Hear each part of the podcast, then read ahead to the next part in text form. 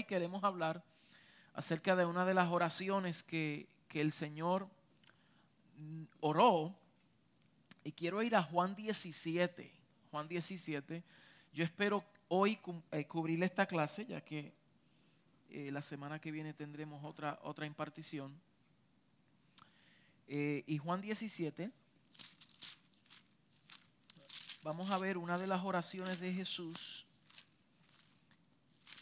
Y esta oración no deja de ser apostólica, ya que Él es nuestro gran sumo sacerdote y apóstol de nuestra profesión.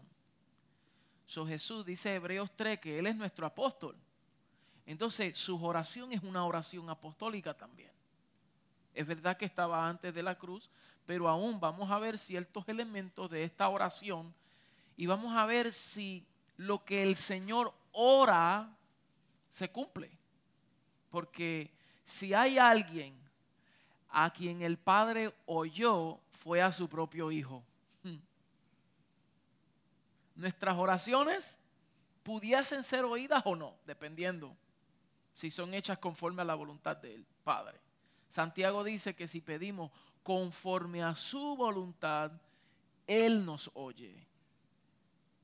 Entonces, una oración que no esté sujeta a la voluntad del Padre, el Padre no está obligado a contestarla. Yo sé que eso nos duele a nosotros, porque nosotros en nuestra humanidad tenemos muchos deseos, pero si no es conforme a la voluntad del Padre, el Padre dice, yo no te puedo dar algo que te va a herir. Yo no voy a contestar algo que no está alineado a mi propósito. Entonces a veces cuando nos conocemos la voluntad del Padre y oramos oraciones que no están alineadas y no son contestadas, nos frustramos y pensamos que Dios no oye. Y no es que Él no oiga, Él oye. Pero es que Él no está sujeto y no está obligado a contestar una oración que no va conforme a su voluntad. Entonces, ¿cuál es nuestra responsabilidad? Más que cualquier cosa, conocer su voluntad. Porque si yo conozco la voluntad del Padre, entonces mi oración se alinea a su voluntad y esa oración sí se cumple. ¿Cuántos dicen amén por lo menos para saber que, estoy, que no estoy solo? Entonces, ¿cómo se conoce la voluntad del Padre? ¿Cómo se conoce? ¿Alguien sabe cuál es, cómo se conoce la voluntad del Padre? ¿Qué dice Romanos 12? No os conforméis a este siglo, sino transformados por medio de la renovación del entendimiento para que qué? Para que comprobéis cuál es la buena voluntad de Dios, que es agradable y es perfecta. So, siempre toda voluntad del Padre es agradable y es perfecta, pero si no somos renovados en el entendimiento jamás la podremos conocer. Por eso hablamos tanto del entendimiento, de conocer y conozcan, que me conozcan, que conozcan, que conozcan. Conocer, entender. ¿Por qué? Porque es como único podemos comprender al Padre. Y si yo conozco lo del Padre, conozco su propósito, conozco sus gustos, conozco todo lo que Él quiere, entonces yo me alineo y ¿qué pasa? Resuelto el problema. Entonces, para mi matrimonio, ¿qué yo necesito conocer? La voluntad del Padre. Porque si yo entiendo la voluntad del Padre para mi vida como esposo y me alineo, resuelvo el problema de, asuntos de matrimonio. Si mi esposa se alinea a la voluntad del Padre, entonces resuelto el problema. Si yo me conozco la voluntad del Padre en cuanto a la mayordomía financiera y me alineo a sus principios, resuelto el problema. Pero cuando no conocemos su voluntad, nosotros nos desubicamos Y al desubicarnos todos, estamos todos desubicados, entonces queremos que Dios, como un genio, como un genio, que hacemos hacia la lamparita y sale el genio, y le pedimos a él tres peticiones. Y queremos que el genio nos respalde. Y si el genio no nos respalda, nos frustramos. Y después, lindo nosotros, vamos a donde él a cuestionarle. A cuestionarle a él que por qué. Y abandonarlo. Y a dejarlo. Y a retenernos. Y a enchismarnos. ¿Por qué? Porque él no contestó mi oración. Y el Padre aquí todo el tiempo, si tú conoces mi voluntad y te, te alineas a mi propósito, no tendrías que vivir frustrado. Simplemente obedeces a mi voluntad. Entonces, la oración del Hijo, el Padre sí la contesta, porque el Hijo fue el que se sujetó a su voluntad. ¿Se acuerda cuando estaba en el jardín? Padre, si quiere, pasa de mí esta copa, pero que no sea mi voluntad, sino la tuya. Qué linda esa oración. Si todos nosotros aprendiéramos de Él y nosotros cuando fuéramos al Padre le diríamos, Padre, que no sea mi voluntad. Yo creo que eso es algo que debemos de aprender e incorporar en nuestras oraciones. Por eso es importante traerla. De decir, Señor, que no sea mi voluntad. Yo he pedido mucho para satisfacer mi voluntad, pero que no sea mi voluntad, sino que sea la tuya. Y, a Jesús volver lo que el primer Adán deshizo. Adán cuando tomó del fruto, él tomó su propia voluntad. El padre le dijo que no comiese a él comer, él tomó su propia voluntad. Pero ahora el postrer Adán en el jardín vuelve, le devuelve la voluntad al Padre, si pudiéramos decirlo así. Que no sea mi voluntad, sino que sea la tuya. Entonces, aquí en Juan 17, nosotros vemos una de las oraciones de Jesús muy, muy interesante. Porque de todas las oraciones, eh, que debemos de considerar, esta es una de, ellas que debemos de, analizar bien. ¿Ok? So, mire bien, Génesis, ay, Génesis, perdón, este, Juan, Juan 17.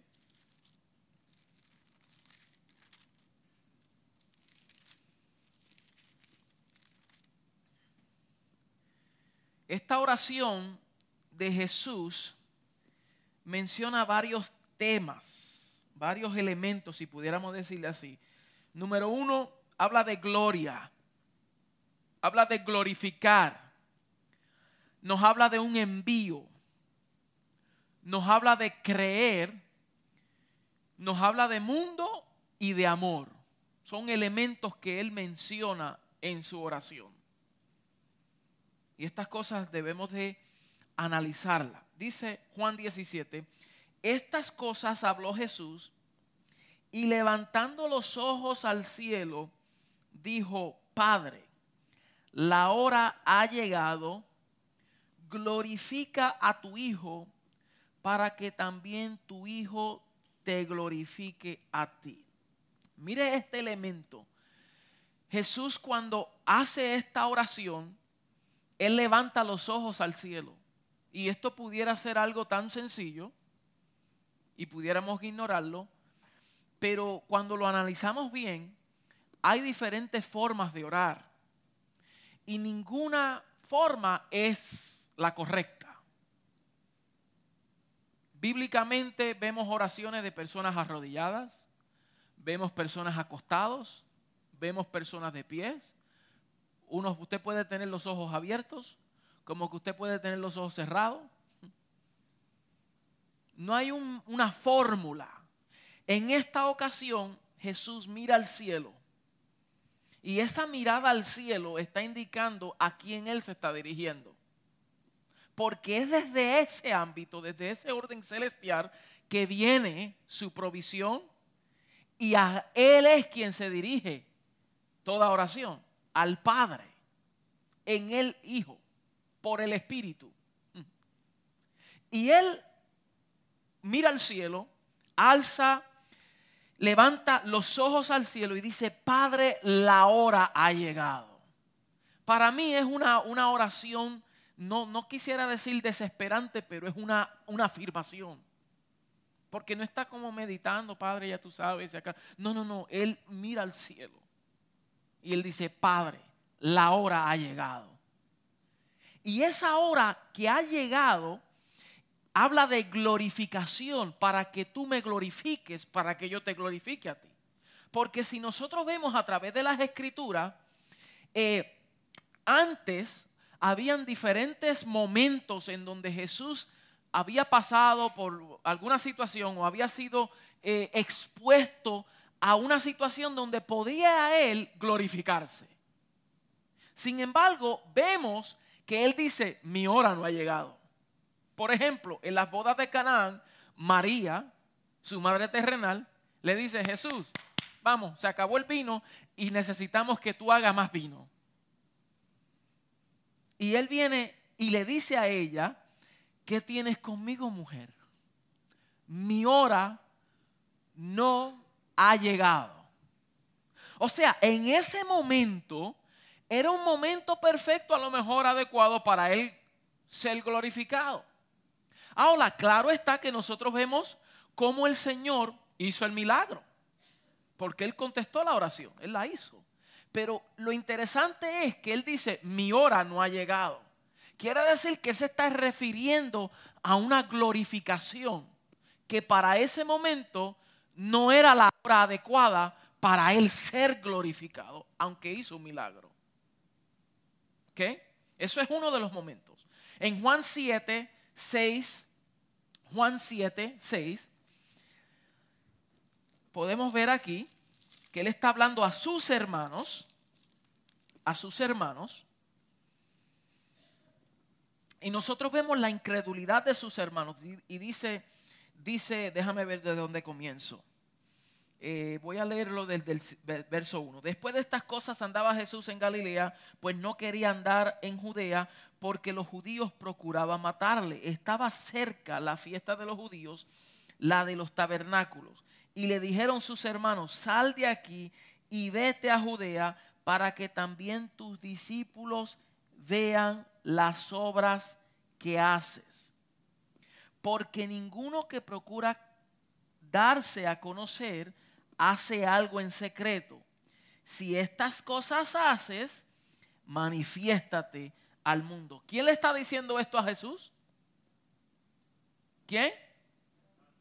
Sus hermanos. ¿Qué los hermanos le estaban diciendo a él? Contésteme. Manifiéstate, vamos. Lúcete, date a conocer. Le está diciendo, ¿verdad? Vamos. Porque el que hace estas cosas no lo hace en secreto, manifiéstate al mundo. Y mira, porque ni aun sus hermanos creían en él. Esto es como que un poquito contraproducente, porque él está diciendo, vamos, manifiéstate, pero ellos ni habían ni creído en él. Entonces, tal parece como que si fuese un reto, pareciera, pareciera, tal pareciera porque está diciendo, vamos, vete, vete de aquí, manifiéstate. Pero sus mismos hermanos ni creían en él. Por lo menos es lo que yo pudiera entender. Yo puedo estar equivocado. Usted sabe que yo siempre le digo eso a usted. Entonces Jesús le dijo, mi tiempo aún no ha llegado. Tal parece que la propuesta de sus hermanos de manifestarse, Jesús dijo, ah, ah, así no. Mi tiempo no ha llegado. Yo sé cuándo es el tiempo de la manifestación. Yo sé cuándo es la hora de manifestación. Mi tiempo no ha llegado, más vuestro tiempo siempre está presto. Mire, mi tiempo no ha llegado, pero el tuyo siempre está puesto, presto. ¿Mm? Como si Jesús le dijera, tú quieres retarme a mí, pero ¿dónde está la manifestación de ustedes? ¿Dónde están vuestras obras? ¿Dónde está el trabajo? Es como a veces, a veces hay, mire, esto, esto nos pasa a nosotros los pastores también. Pastor, ¿no hizo un llamado hoy?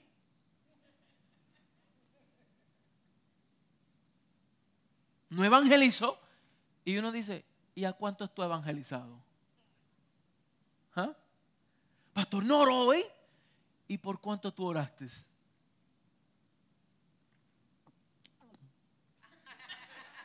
¿Mm? Porque a veces es fácil decir, ¿por qué no está haciendo eso? ¿Por qué no hizo aquello? ¿Por qué no se está logrando aquello? ¿Por qué no hizo aquello? Pero, ¿y tú? ¿Mm? ¿Ah? Y Jesús le está diciendo, ¿y por qué ustedes no están haciendo el trabajo? Siempre está presto, siempre puedes.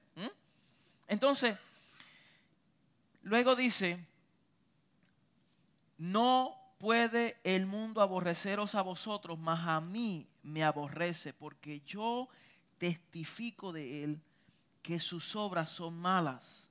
Subid vosotros a la fiesta, yo no subo todavía a esa fiesta porque mi tiempo aún no se ha cumplido. Él está diciendo, a ustedes no lo aborrecen, a mí sí. ¿Por qué? Porque yo le digo la verdad. Pero el punto es que en varias ocasiones Jesús está diciendo, mi tiempo no ha llegado. Hay otras porciones, creo que en, en 8.20 también lo dice, si no me equivoco.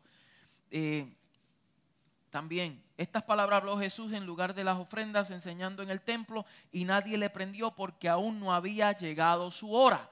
So vemos a través de las escrituras, su tiempo no ha llegado, su hora no había llegado, su tiempo no había llegado. Cuando llegamos ahora aquí a Juan 17.1 cambia el asunto del tiempo. Porque él dice, Padre, la hora ha llegado. Padre, ahora llegó el tiempo que todos estábamos esperando. Llegó el tiempo de la manifestación, pero ese tiempo de manifestación está ligada a la glorificación la glorificación del Hijo para que el Hijo glorifique al Padre.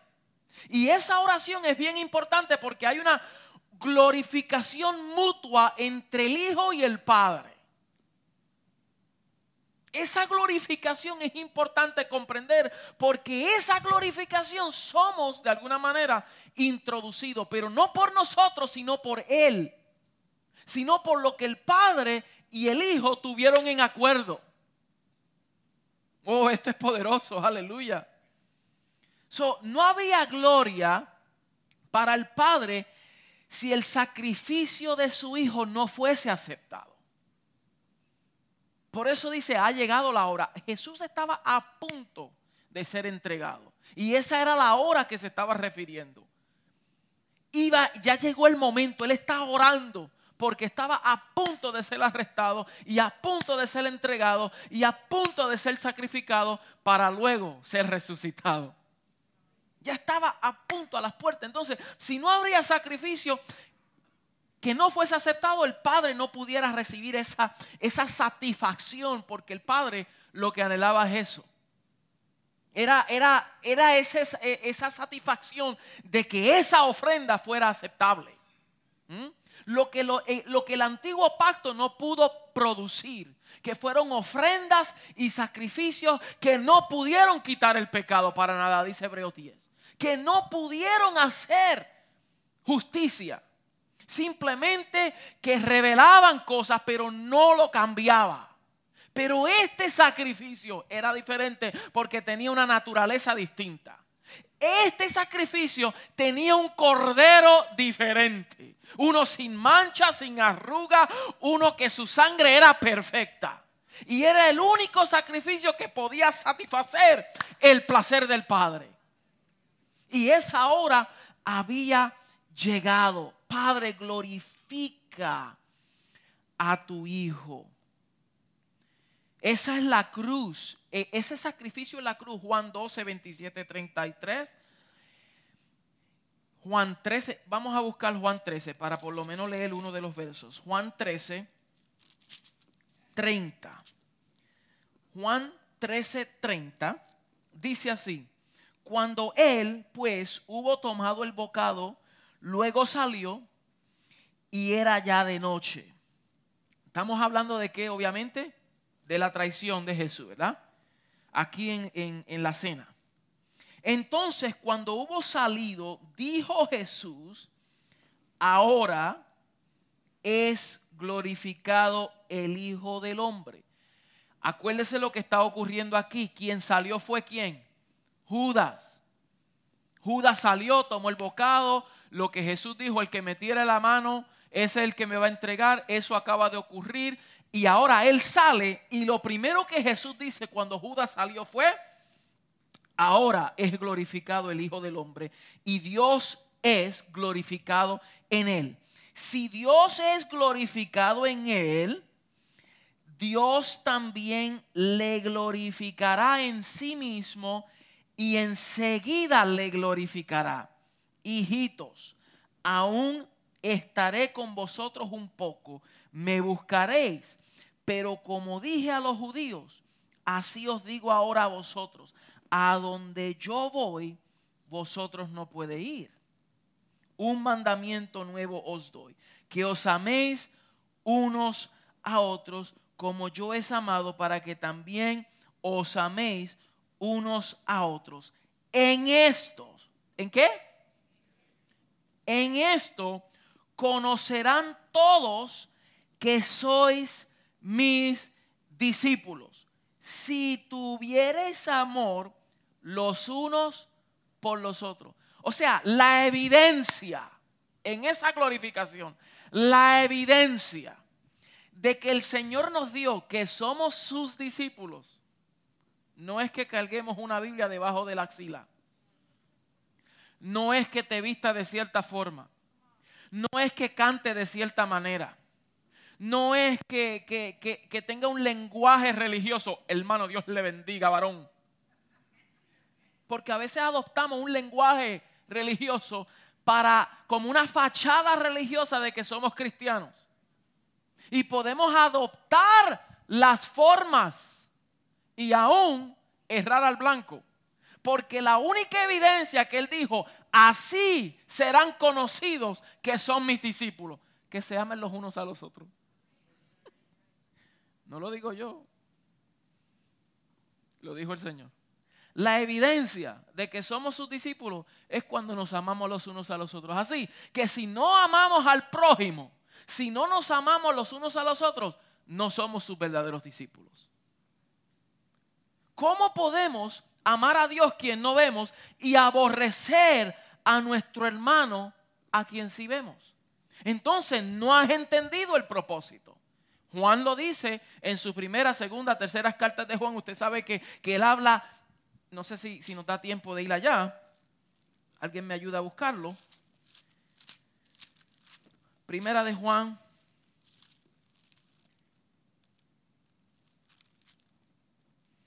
Vamos a ver.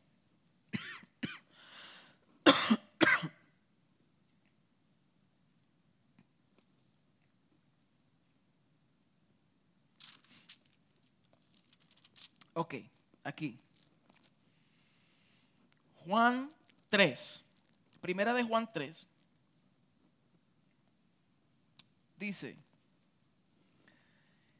verso 10, 3.10, primera de Juan 3.10, en esto se manifiestan los hijos de Dios y los hijos del diablo. Todo aquel que no hace justicia y que no ama a su hermano, no es de Dios. So, una persona, aunque sea creyente, aunque profese ser cristiano, que no ama a su prójimo, no es de Dios. No es de Dios. Aquí lo dice bien claro.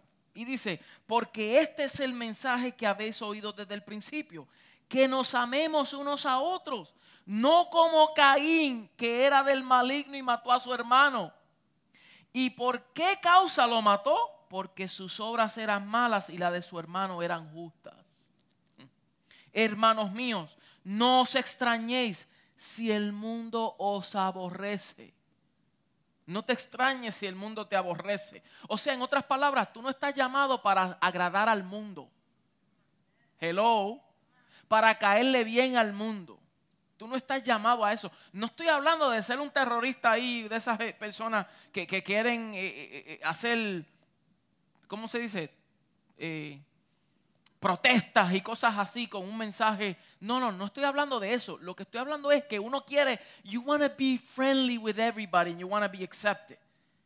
Y aquí dice, no te sorprendas si el mundo te aborrece por lo que tú cargas, por lo que tú profesas, porque tú portas la verdad.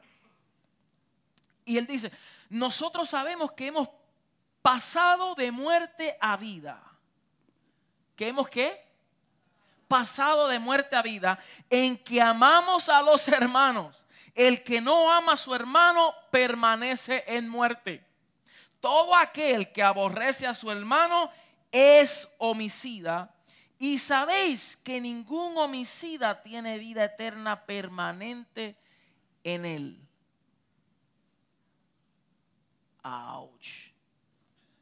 En esto hemos conocido el amor. ¿En qué? Diga, en esto hemos conocido el amor. En que Él puso su vida por nosotros. También nosotros debemos poner nuestras vidas por los hermanos. Pero el que tiene bienes de este mundo y ve a su hermano tener necesidad y cierra contra él su corazón, ¿cómo mora el amor de Dios en él? Hijitos míos, no amemos de palabra ni de lengua, sino de hecho y verdad. Ay, ay, ay, ay.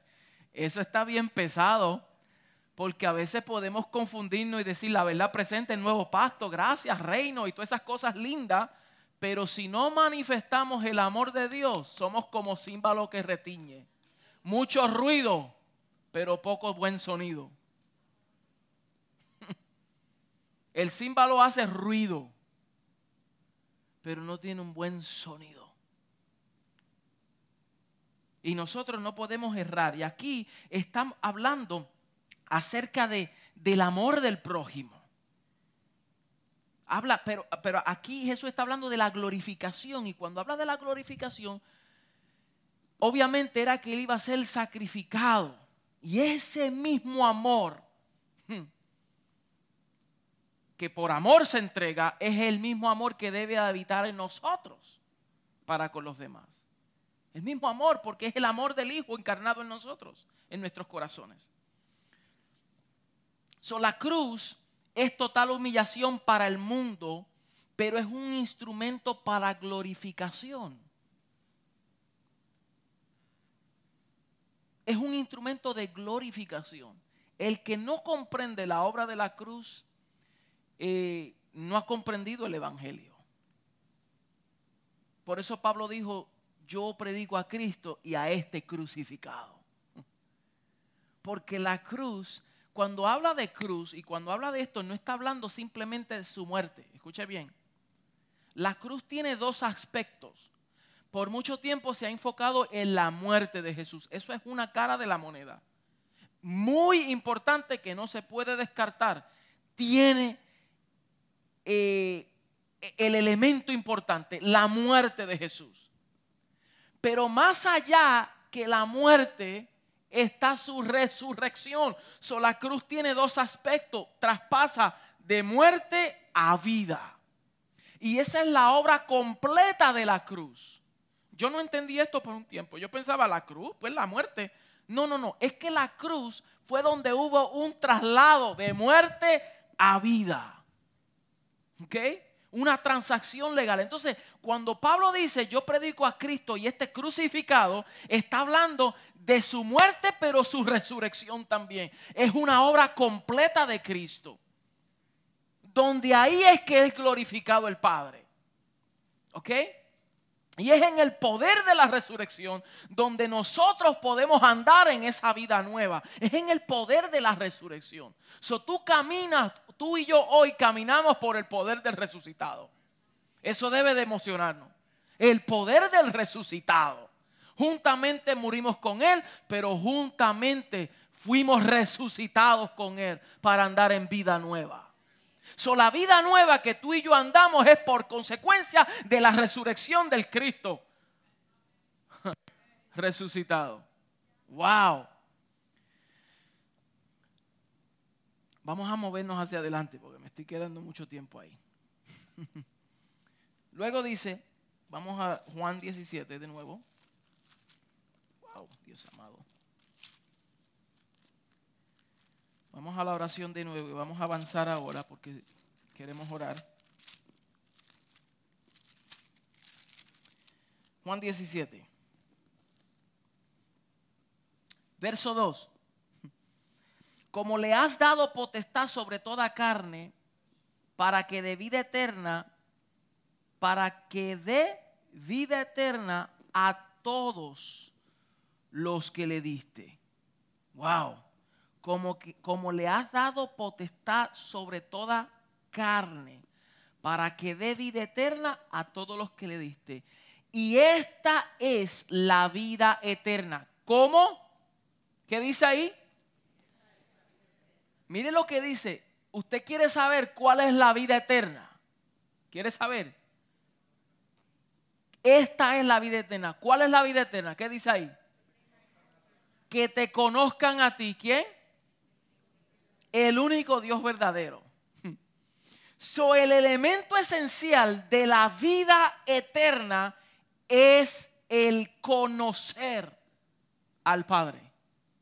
Y esa palabra conocer, esa palabra conocer viene del original ginosco, que ginosco significa conocer eh, de, de una manera vivencial y experimental.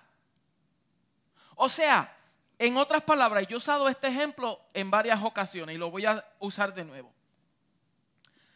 Usted conoce a Donald Trump. ¿Usted sabe quién es? ¿Quién es él? ¿Tiene esposa? ¿Cómo se llama? ¿Tiene hijos? ¿Usted los conoce? ¿A qué se dedica él? Antes de eso, usted conoce quién es Donald Trump, pero usted conoce a Donald Trump. usted puede conocer acerca de alguien y no conocer a alguien. Conozco tiene que ver, yo lo conozco. Yo sé quién es. Por vivencia experimental. O sea, como en otras palabras, yo conozco a mi esposa. Yo sé quién es ella. Por dentro y por fuera. Porque conozco su corazón, conozco sus intenciones, conozco cómo piensa, conozco las miradas que me da sin hablar mucho, ya yo la conozco. Si ella me hace así, ya sé que me tengo que ir. Si me mira así, ya sé que tengo que hacer silencio. Estoy hablando mucho. Solamente mirándola ya yo sé cómo ella piensa. ¿Por qué? Porque yo la conozco vivenciar. ¿Mm? Entonces es un conocimiento más profundo, no es un conocimiento como yo conocer al presidente Donald Trump, que yo sé quién es él, pero no lo conozco a él. Entonces esta palabra ginosco, esta es la vida eterna, que te ginosco que te conozco por experiencia, no porque sé que tú eres Dios, eh, parte de la Trinidad, sé que tú fuiste el que inspiraste las escrituras y sé que, que hay un Dios que se llama Jehová de los ejércitos, el Dios poderoso de Israel, el que luchó. Pero cuando venimos a ver bien, no conocemos su voluntad, no conocemos su propósito, no conocemos su, su, su deleite, no conocemos sus planes, no conocemos su diseño, no le conocemos a Él.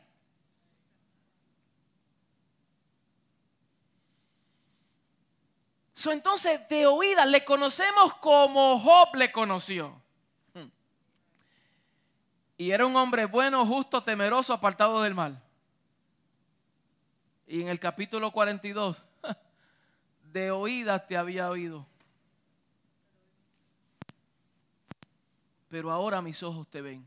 Entonces pudiera ser que nosotros conocemos a Dios de oídas, por experiencia, porque ese es el Dios que el pastor predica los domingos y los líderes. Ese es el Dios de mis padres.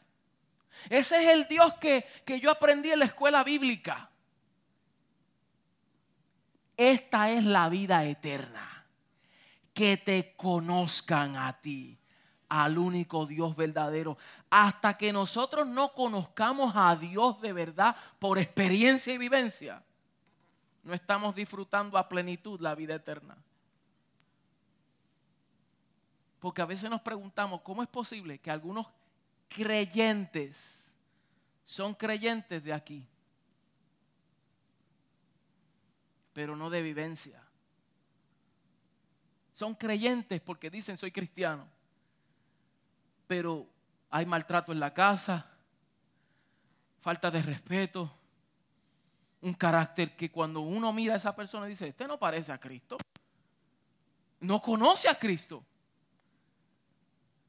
sabe quién es Él, pero no vive a Cristo. Y la esencia del Evangelio es que vivamos a Cristo que cuando nuestros cónyuges nos vean, vean a Cristo. Que cuando nuestros vecinos nos vean, vean a Cristo. Que cuando el mundo vean, vean a Cristo. Y cuando vieron a Cristo, le aborrecieron.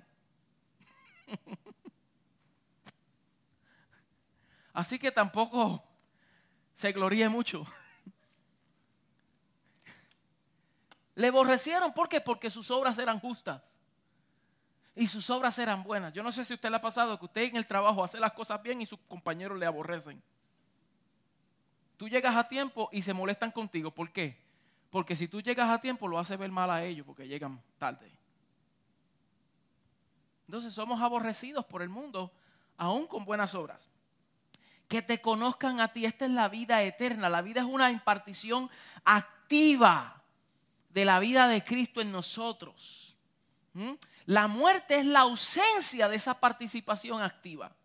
Pero la vida eterna significa que estamos vivos y activos en el entorno de Dios. Estamos activos y vivos en su propia vida. Esa es la mayor expresión de la vida eterna. Ahí es que sabemos que tenemos la vida eterna. Cuando conocemos al único Dios verdadero. Y conocer a Dios es conocer su sí y sus no. Porque yo les conozco. Yo sé cuando Dios no quiere algo para mí. Yo no tengo que retarle a Él, yo no tengo que probarle, yo no tengo que, que, cucarlo. Yo no tengo que ir a la, una bolita mágica para ver si alguien proféticamente me dice.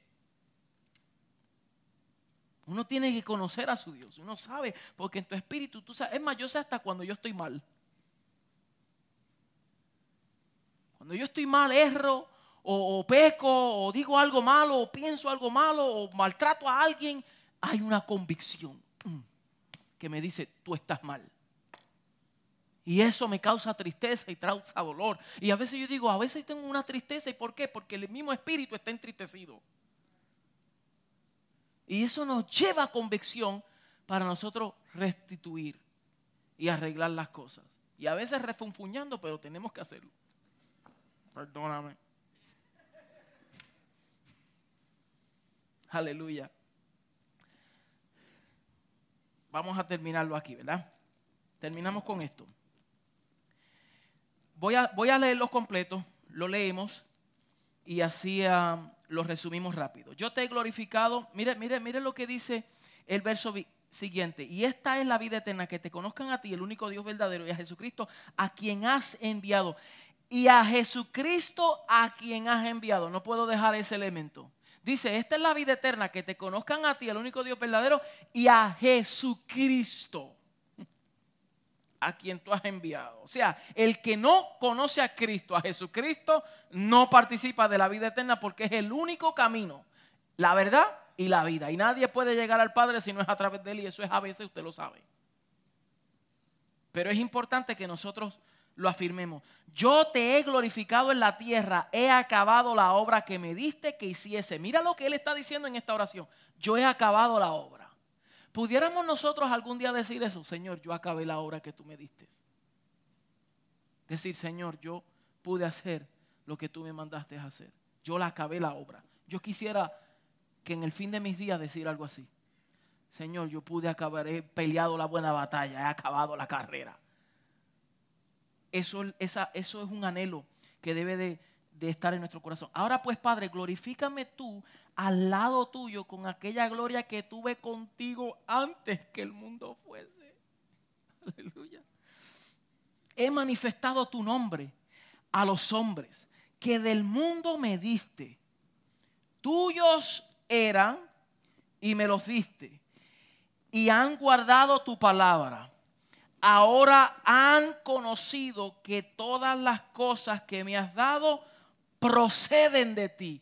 Yo no sé si usted, si usted se está viendo en este proceso, que estamos entendiendo que todas las cosas que le pertenecen al Hijo proceden del Padre. Aleluya. Todo, todo, todo es hecho por Él y para Él, por causa de Él y todo lo que en el mundo hay, en Él subsiste, porque todo fue hecho creado para Él. Entonces todo procede de Él, porque las palabras que me diste les he dado y ellos las recibieron y han conocido verdaderamente que salí de ti y han creído que tú me enviaste. Ellos creyeron que tú me enviaste. Yo ruego por ellos, no ruego por el mundo, sino por los que me diste, porque tuyos son y todo lo mío es tuyo y lo tuyo mío y he sido glorificado en ellos. Lo que quiero afirmar en esta oración es las afirmaciones que Jesús está haciendo. Él dice, todo es tuyo, todo lo tuyo es mío y lo mío es tuyo y yo me he glorificado en ellos. O sea, está haciendo una afirmación. Yo me he glorificado, yo he sido, perdón, yo he sido glorificado en ellos. Y ya no estoy en el mundo, ya no estoy en el mundo, mas estos están en el mundo. Y yo voy a ti, Padre Santo, a los que me has dado, guárdalos en tu nombre, para que sean uno, así como nosotros. ¿Para qué es el ser guardado en su nombre? Para que sea. Ahora usted está entendiendo por qué en Marcos 16 y Mateo 28 fuimos bautizados en el nombre. Escuche bien. ¿Dónde es que somos bautizados? En el nombre. Después tendremos más tiempo para aclarar eso. Pero hay algo bien importante acerca de ser bautizado en su nombre. No, por favor, quítese en este momento, le voy a dejar esta semillita. No estoy diciendo hay que bautizarlo en el agua en el nombre. No, estoy hablando de ser bautizado en el nombre, que es donde uno está más seguro, en el nombre. Usted puede ser bautizado en agua y salir mojado de ahí y después sale de ahí y irse a pecar, irse para el mundo, irse a hacer, ya cumplí con un requisito, ya soy salvo. No, no, no, no, no, no, no. Pero el que es bautizado en el nombre, en su nombre es guardado. Dice, porque yo los guardé en tu nombre, guárdalos en tu nombre para que sean uno así como nosotros. Cuando estaba yo, cuando estaba con ellos en el mundo, yo los guardaba en tu nombre a los que me diste yo los guardé y ninguno se perdió. ¿Quiénes no se perdieron? Los que estaban guardados en el nombre. Los que estaban en su nombre, ninguno se perdió, dijo él. Wow, sino el hijo de perdición para que la escritura se cumpliese. Pero ahora voy a ti y hablo esto y hablo esto en el mundo para que tengan mi gozo cumplido en sí mismo. Yo les he dado tu palabra y el mundo los aborreció porque no son del mundo como tampoco yo soy del mundo. Tú y yo no somos de este mundo, pero somos para este mundo. Nuestra ciudadanía es celestial, de un reino eterno, un reino inconmovible. Pero al igual que Jesús, como yo fui enviado ¿De dónde él procedió? De la gloria del Padre. Y él fue enviado para este mundo. Así también yo los he enviado a ellos. Yo los he enviado al mundo. Hmm, wow. Y dice, mire, no ruego que los quite del mundo, sino que los guardes del mal. Tú y yo, la pastora estaba hablando unas cosas bien importantes la semana pasada. Cosas que chocan a la mente. Nosotros creemos en la segunda venida de Cristo. ¿Verdad que sí? ¿Cuántos creen en esa venida? Creemos. Pero cuando tenemos una oración egoísta, Señor, sácame de aquí. Sácame, llévame, llévame, ya ven, Señor, llévame ya, ya me quiero ir. Es una oración egoísta. Porque el mismo Jesús dijo, yo no oro para que tú los saques del mundo, sino que los guardes del mal.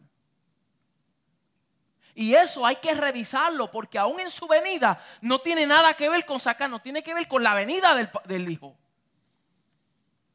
Bien distinto, que hay que revisar muchas escrituras, hmm, especialmente Mateo 24. Hay que revisarla con un lente diferente para entender lo que, el, lo que el Padre quiso decir. Yo no les he dicho que los saque, sino que los guardes del mal pero sí creemos en la venida del Hijo, donde su reino en plenitud será establecido. Y tú y yo tenemos una gran obra que hacer para colaborar con la obra del Padre aquí en la tierra. Por eso él dijo en Mateo 24, porque no vendrá hasta que este evangelio del reino será predicado en todo el mundo. Entonces será el fin. Entonces, ¿qué es lo que detiene el fin? que el reino no es predicado en todas las naciones. Mm. Aleluya. Yo veo algunos mirándome así como, como gatos que lamben aceite.